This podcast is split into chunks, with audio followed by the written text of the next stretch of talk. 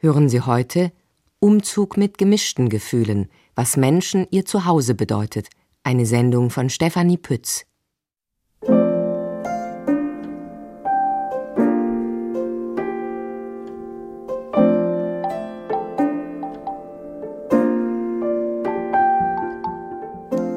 Es hat wirklich lange gedauert, bis wir hier heimisch geworden sind. Ähm, als jemand Zugezogenes und dann auch noch aus der Großstadt steht man da erstmal so wirklich ganz doll außen vor. Also dieses, ich will hier auch gar nicht sein und wo ist eigentlich mein Zuhause? Und ich möchte zurück, das habe ich oft gedacht. Ich wollte die neue Wohnung nicht und ich wollte auch keine Wurzeln und ähm, das hat echt gedauert. Ich habe äh, natürlich viel Zeit, über solche Dinge nachzudenken und mein ideales Refugium für mich wäre eigentlich einfach eine Halle. Ein Wohnungswechsel ist ein Drama. Ich würde ihn fast metaphorisch beschreiben als einen psychologischen Salto Mortale.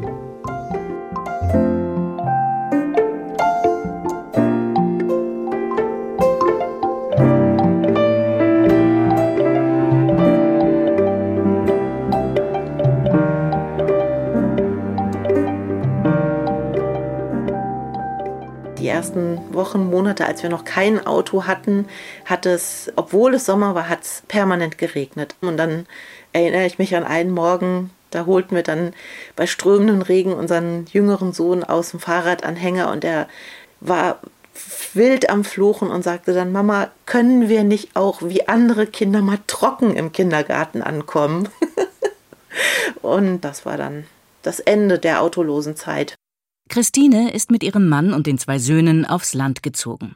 Aus einer Großstadt, in der die Familie ohne Auto auskam. Nun wohnen sie in einem Ort mit 8000 Einwohnern, 25 Kilometer von der Stadt entfernt, aber mit direktem Bahnanschluss. Vom Bahnhof aus sind sie in 15 Gehminuten zu Hause. Kleiner Wermutstropfen, der Weg geht steil bergauf. Wir haben eigentlich von der Terrasse als auch von der ganzen einen Hausseite haben wir einen Blick über, ja, über die ganze Stadt oder über die Region, kann man fast sagen. Also wir blicken auf Hügel, es ist relativ hügelig hier und gucken wirklich in die Ferne. Und auch das ist wirklich von unschätzbarem Wert, wenn man aus der Stadt kommt und dann nur bis in den nächsten Hinterhof geguckt hat. Das ist einfach toll. Fünf Jahre hat die Familie nach einem neuen Zuhause gesucht. Es fiel ihnen schwer wegzuziehen, die Vorzüge der Großstadt aufzugeben. Sie mochten das Lebensgefühl, die Anonymität, die Vielfalt der Lebensentwürfe. Und sie wollten in der Nähe ihrer Freunde bleiben. Aber ihre Wohnung hatte nur drei Zimmer. Eins davon brauchten Christine und ihr Mann als Arbeitszimmer, ein externes Büro wollten die Freiberufler nicht anmieten, und als sich Nachwuchs ankündigte, begannen sie eine größere Wohnung zu suchen. Erst lange in der Stadt, dann im Umland, immer entlang der Bahnstrecken, damit sie ohne Auto noch gut angebunden sind. Aber auch dort war der Wohnungsmarkt leergefegt. Dann endlich, als der zweite Sohn schon zwei Jahre alt war, fand die Familie ein Haus. Mit eigenwilligem Charme, groß genug und bezahlbar. Die Atmosphäre am neuen Wohnort war allerdings beklemmend, erinnert sich Christine. Man hatte tatsächlich das Gefühl, wenn man die Straße lang geht, dass so die Gardinen wackeln und die Leute hinter den Fenstern stehen und einfach mal gucken und schauen, äh, was fahren die für ein Auto, wie sind die so angezogen? Was machen die so? Wer kommt da zu Besuch? Und all das war für uns natürlich ein Kulturschock.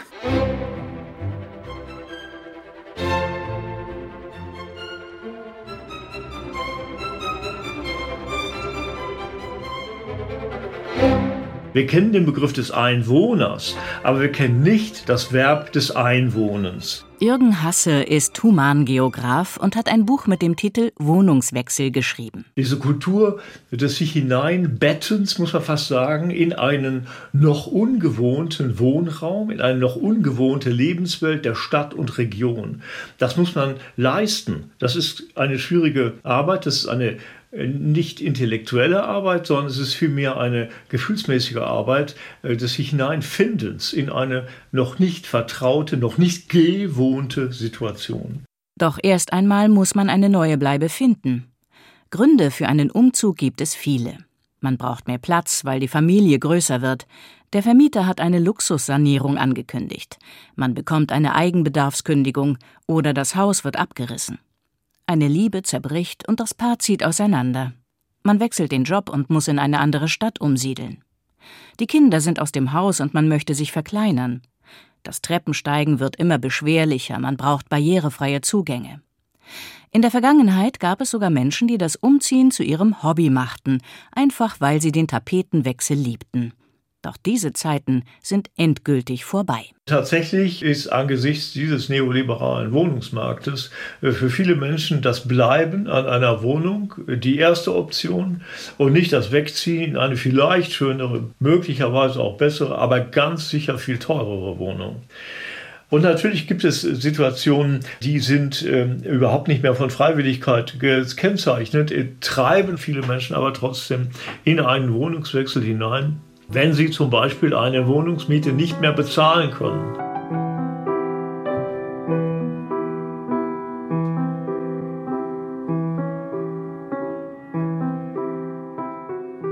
Wohnen bedeutet nicht nur ein Dach über dem Kopf zu haben. Die Wohnung ist für viele der Mittelpunkt ihres Lebens, oft auch des Familienlebens. Nicht nur in Zeiten von Corona. Hier verbringen wir die meiste Zeit. Hier spielt sich unser Alltag ab. Wir essen, schlafen, betreiben Körperpflege, gehen unseren Hobbys nach, führen Gespräche und empfangen Gäste. Und hierhin ziehen wir uns zurück, wenn wir krank sind oder genug haben von den Zumutungen des Lebens. Unser Zuhause richten wir uns ein, wie es uns gefällt. Es ist Ausdruck unserer Persönlichkeit. Im Idealfall fühlen wir uns in unserer Wohnung sicher und geborgen, im inneren Einklang mit der Welt. Deshalb wollen viele Menschen, wenn es soweit ist, auch zu Hause sterben. Jürgen Hasse. Das Wohnen ist in der Tat absurd existenziell. Es gibt ein Urteil des Bundesverwaltungsgerichtes und das definiert das Wohnen als dauerhaften Aufenthalt an einem Ort. Und das, denke ich, ist eine komplette Verfehlung der Definition dessen, was Wohnen ist. Die meines Erachtens treffendste Definition hat einmal Martin Heidegger abgegeben und er hat gesagt, das Wohnen ist die Weise, wie die Sterblichen, also wir, auf der Erde sind. Der Bezug des Menschen zu Orten und durch Orte zu Räumen beruht im Wohnen. Die Wohnung wird ja oft auch wie eine zweite Haut beschrieben.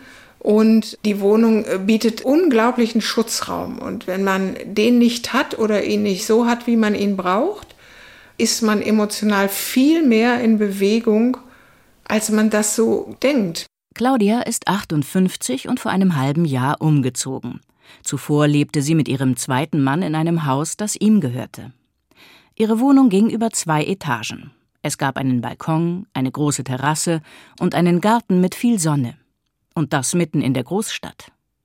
Doch von Anfang an war klar, das Haus wird irgendwann verkauft, denn ihr Mann hatte es als Altersvorsorge eingeplant. Wir haben zwölf Jahre lang in unserem Garten in der Sonne gesessen und haben gesagt, mein Gott, die armen Leute gegenüber, die haben den Garten auf der falschen Seite, die sitzen immer im Schatten. Ab 13 Uhr Schatten. Und die Wohnung, die wir dann bezogen haben, liegt auf dieser falschen Seite. Und ich wusste es, ich hatte es zwölf Jahre lang beobachtet. Das hatte aber zur Folge, dass ich tatsächlich mit keiner Faser meines Herzens hierher wollte. Also es gab keine Vorfreude. Das war echt schwer.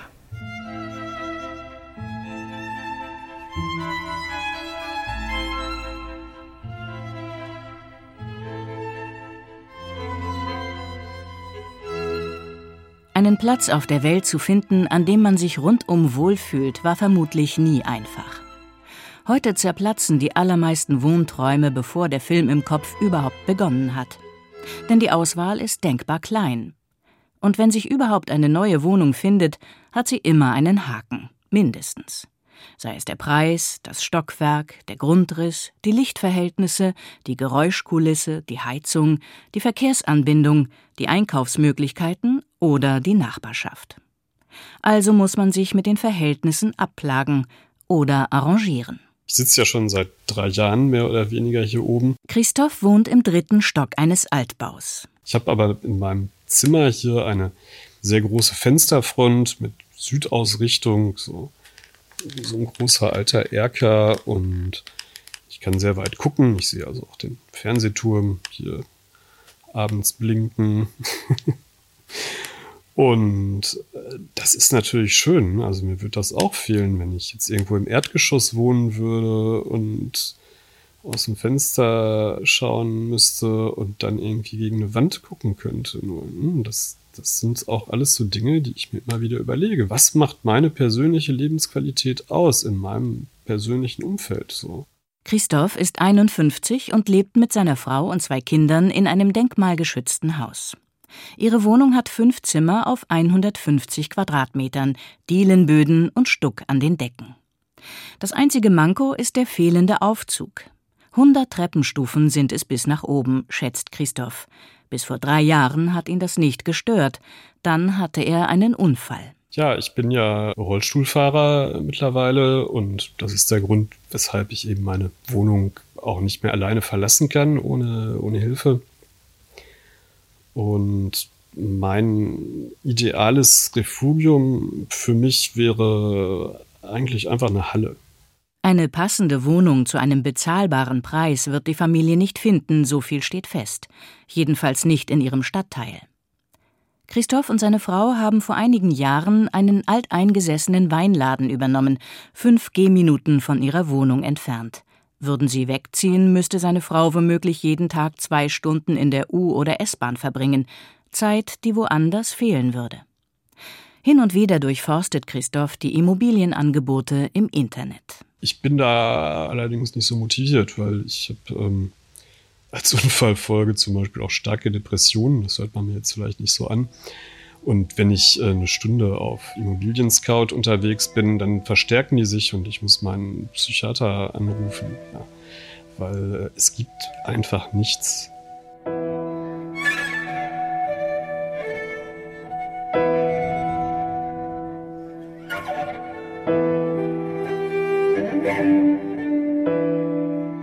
Ich bin sehr bewusst mit dem Umzug umgegangen.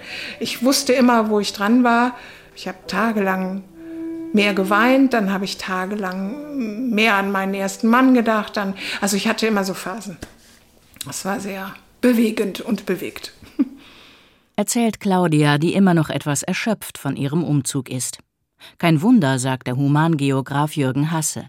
Er vergleicht einen Wohnungswechsel mit einem psychologischen Salto Mortale. Also es ist immer dieser Wechsel zwischen Organisation, Logistik, Schleppen, Tragen, Packen und auf der anderen Seite dieses affektive Aufgerüttelt werden von etwas, an dem eine ganze Geschichte, eine ganze Beziehungsgeschichte hängt. Die Trennung von der alten Wohnung bezeichnet Jürgen Hasse als Auswohnen, eine Art Entbindung, die krisenhaft oder sogar traumatisierend sein kann. Er selbst hat kürzlich einen Umzug hinter sich gebracht und wohnt nun in einer Industriehafenstadt, in einer schönen modernen Wohnung. Ein krasser Gegensatz zu seinem vorherigen Leben in einem Windmühlenstumpf, umgeben von Wiesen, Kühen und Pferden. Für sein Buch Wohnungswechsel ist der Forscher phänomenologisch vorgegangen, das heißt, er begann mit einer Selbstbeobachtung und schrieb täglich Protokolle über alles, was praktisch zu organisieren war und über alles, was ihn dabei bewegte. Am Ende lagen hundert handbeschriebene Seiten vor ihm, und er wunderte sich. Es kommt ein unendliches Chaos, ein ganzer Kosmos an Details zu Trage, die unglaublich viel über das eigene Selbst sagen und die sehr viel sagen über die Beziehung zu Dingen und Orten, die im Alltag unter so einem Firnis der Selbstverständlichkeit verschlossen sind.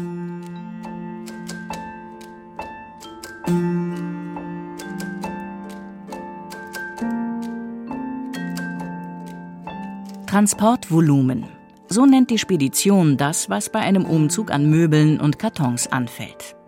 Für den Menschen, der umziehen möchte, ist es vergegenständlichte Lebensgeschichte. Oft hat er Teile davon außer Sichtweite untergebracht und muss sie vor dem Umzug wieder hervorholen.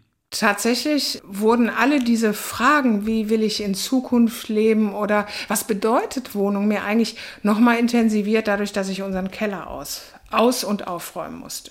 Und das war ein Ritt durch meine komplette Lebensgeschichte. Die erste Ehe, drei Kinder, mehrere Berufswechsel, die zweite Heirat.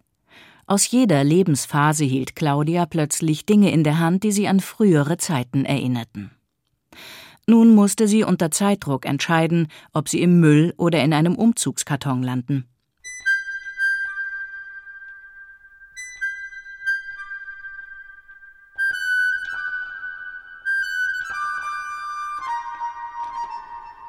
Gegenstände zurücklassen, sich von dem gewohnten Umfeld verabschieden, eine aufwühlende Angelegenheit. Und sobald der Möbelwagen am Ziel angekommen ist, folgt die nächste Herausforderung. Man muss sich neu einrichten. Nicht nur in der Wohnung, sondern auch in der Umgebung. Mit ihren fremden Straßen, Häusern und Menschen. Für die Nachbarschaft sind sie so etwas wie Paradiesvögel, sagt Christine, aber mittlerweile könne sie damit gut leben. Für die Kinder ist das ein bisschen schwieriger. Die müssen durchaus sich fragen lassen von anderen Kindern, warum habt ihr so ein kleines Auto oder warum ist dein Papa denn immer zu Hause, hat er gar keinen Job oder sowas. Ja, unter Kindern wird das ja alles ausgesprochen. Da sind Kinder ja gnadenlos.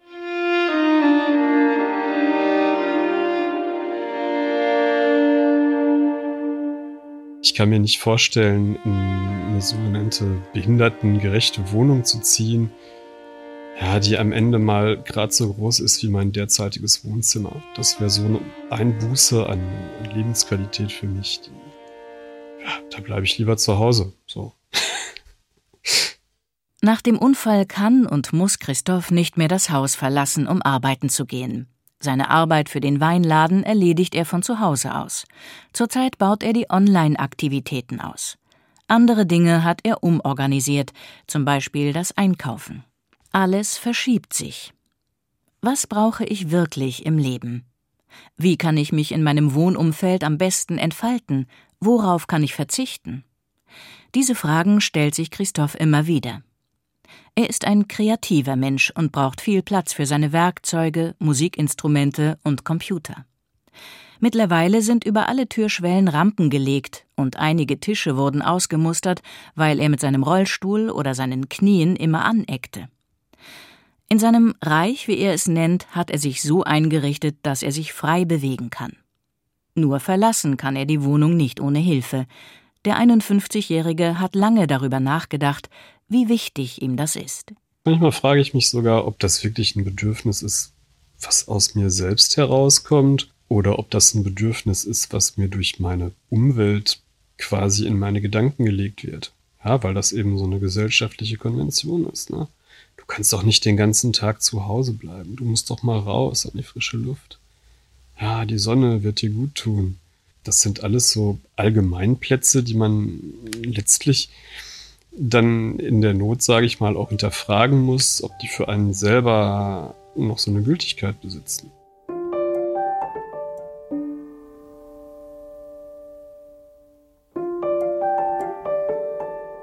Wirkliche Freundschaften habe ich hier noch keine geschlossen, auch nach fünf Jahren nicht. Und das hat mich halt frustriert am Anfang, wahnsinnig frustriert. Also wirklich richtig am Boden zerstört manchmal aber es gibt halt andere Dinge, die dazugekommen sind. Und ich sehe es halt als eine Bereicherung meines Lebens, dass ich jetzt merke, hier geht's ja auch. auch Christine hat in den letzten Jahren viel über sich nachgedacht. Anfangs hatte sie großes Heimweh nach der Großstadt und vermisste schmerzlich ihre Freunde. Also schnupperte sie an ihrem neuen Wohnort in alle möglichen Gruppen und Vereine hinein. Doch engere Kontakte entstanden keine, Dafür waren die Wellenlängen zu unterschiedlich. Schließlich kam Christine zu der Erkenntnis, vielleicht reicht es völlig aus, ein paar nette Bekannte im Ort zu haben, denn die alten Freundschaften gehen ja nicht verloren. Ich habe mir einfach gesagt, nee, ich will nicht alles immer mit der Großstadt vergleichen. Und es kann nicht sein, dass das der Maßstab ist. Äh, also es war mir klar, dass ich, wenn ich hier glücklich werden will oder zumindest die Chance haben möchte, hier glücklich zu sein, dass ich dann gucken muss, was, was geht denn hier so und nicht, ähm, wie kann ich es denn hier machen, dass es wird wie in einer Großstadt oder in, mein, meinem alten Umfeld. Ich muss gucken, was sind die Qualitäten hier. Von ihrem Haus sind es nur wenige Schritte in den Wald. Und mit der Zeit merkte Christine, wie sehr sie es genießt, in der Natur ihren Gedanken nachzuhängen. Ihre Söhne können sich gar nicht mehr vorstellen, in der Großstadt zu wohnen. Auch ihr Mann fühlt sich auf dem Land pudelwohl Und Christine, die eigentlich Redakteurin ist, beginnt demnächst eine Ausbildung zur Natur- und Landschaftsführerin. So sehr hat sie sich mit der Gegend angefreundet. Wir waren kürzlich bei einem großen Möbelhaus in der großen Stadt und sahen auf einmal, dass wir eine riesengroße Matsch- und Dreckspur hinter uns herzogen, weil unsere Schuhe völlig schlammverklebt waren, weil wir eben kurz vorher noch im Wald waren. Und seitdem ist das für uns das Sinnbild dafür, dass wir doch irgendwie hier offensichtlich angekommen sind.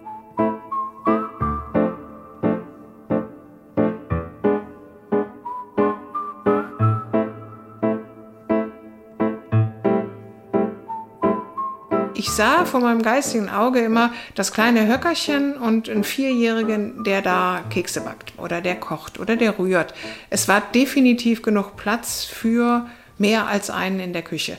Sich zu verpflanzen und neue Wurzeln zu schlagen, dauert Monate, manchmal Jahre. Claudia hat nach einem halben Jahr das Gefühl, allmählich anzukommen. Und sie sieht auch die positiven Seiten ihrer neuen Wohnung. Es gibt keine Treppen mehr, und die Küche ist so groß, dass man sich mit mehreren Leuten dort austoben kann, fast wie in einer Schulküche. Vor einem Jahr ist die 58-Jährige zum ersten Mal Großmutter geworden und sie freut sich darauf, dass der Enkel vielleicht eines Tages mit in der Küche steht. Und selbst das Ausmisten des alten Kellers hatte etwas Gutes, sagt Claudia, auch wenn es anstrengend war und sie manche Dinge dann doch nicht wegwerfen konnte. Ihr erstes Brautkleid, die Kommunionkleider der Töchter und einen Stapel alter Kalender. Was dabei aber entstanden ist, ist eine unglaubliche Dankbarkeit. Ich war so erfüllt von meinem Leben, von meiner Vorgeschichte, die Ehe, die Kinder, das loszulassen, auch die Freude, es hinter sich zu haben und jetzt aber auch zu wissen, ne, mit Enkelkindern kommt jetzt was Neues, aber es hat ja noch einen Zusammenhang. Also das war echt eine wilde Zeit.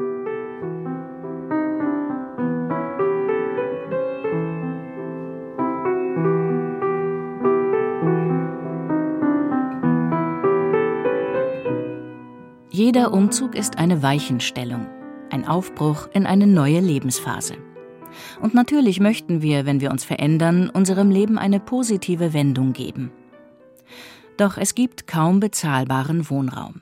Und so müssen wir es aushalten, dass wir in diesem wichtigen Bereich unseres Lebens wohl nie wunschlos glücklich sein werden. Ruhe, Sonnenlicht, Barrierefreiheit, Pustekuchen. Da ist man zufrieden mit dem, was man hat. Ich denke schon natürlich auch daran, vielleicht mal nach außerhalb zu ziehen, aufs Land oder sonst wohin. Denn äh, bedingt durch meine Krankheit und Behinderung bin ich eben auch sehr ruhebedürftig und stressempfindlich. Aber für mich jetzt im Moment bleibe ich lieber hier. Zurzeit bindet der Weinladen Christoph und seine Frau an den Stadtteil.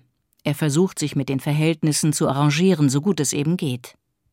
Während der Corona-Lockdowns hat er eigentlich nichts vermisst, erzählt Christoph. Denn die anderen Menschen mussten ja auch zu Hause bleiben, was ihn ein wenig tröstete. Und irgendwie kann er seiner Situation auch etwas Gutes abgewinnen. Meine Therapeuten kommen mich besuchen. Zwei, dreimal die Woche habe ich also Menschen hier, die sich um mich kümmern. Das ist eine tolle Sache. Das möchte ich mittlerweile gar nicht mehr an.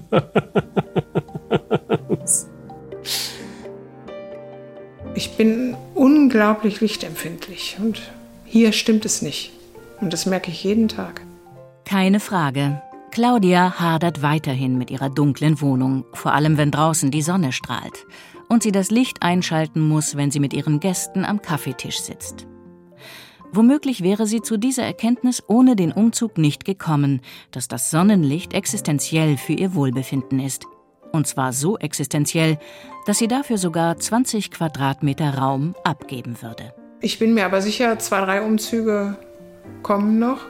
Ich habe immer gewusst, 10, 15, 20 Jahre, das ist eine Zeit und danach geht es weiter. Und eigentlich bin ich froh um diese Begabung weiterzuziehen.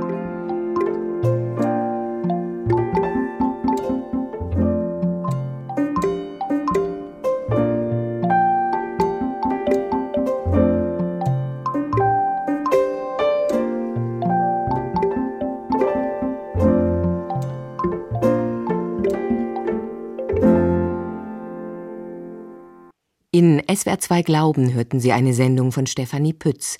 Umzug mit gemischten Gefühlen. Was Menschen ihr Zuhause bedeutet. Redaktion Ulrich Pick.